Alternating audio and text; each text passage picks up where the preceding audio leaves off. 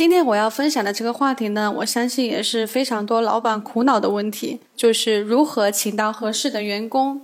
如何留住好的员工。创业开店初期，我极力主张自雇佣式的方式来开店，但是随着生意稳定下来之后，作为老板越来越忙，我当然也不反对请人。请人的两个目的，我想给大家分享一下。第一是为了保证自己的生活品质，找个帮手，让自己能够腾出一些时间来享受生活，照顾家庭。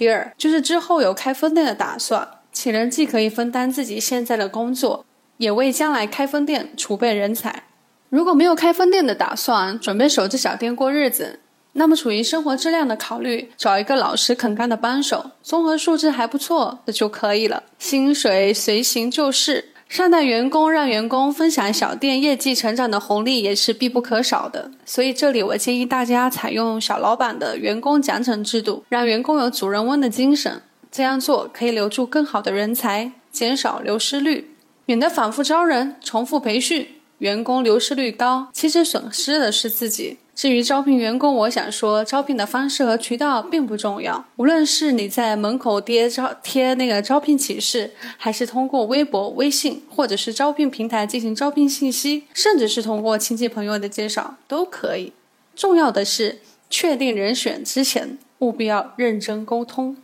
以上就是我今天分享的内容，感谢大家的收听，我是海恋，期待下次与您分享。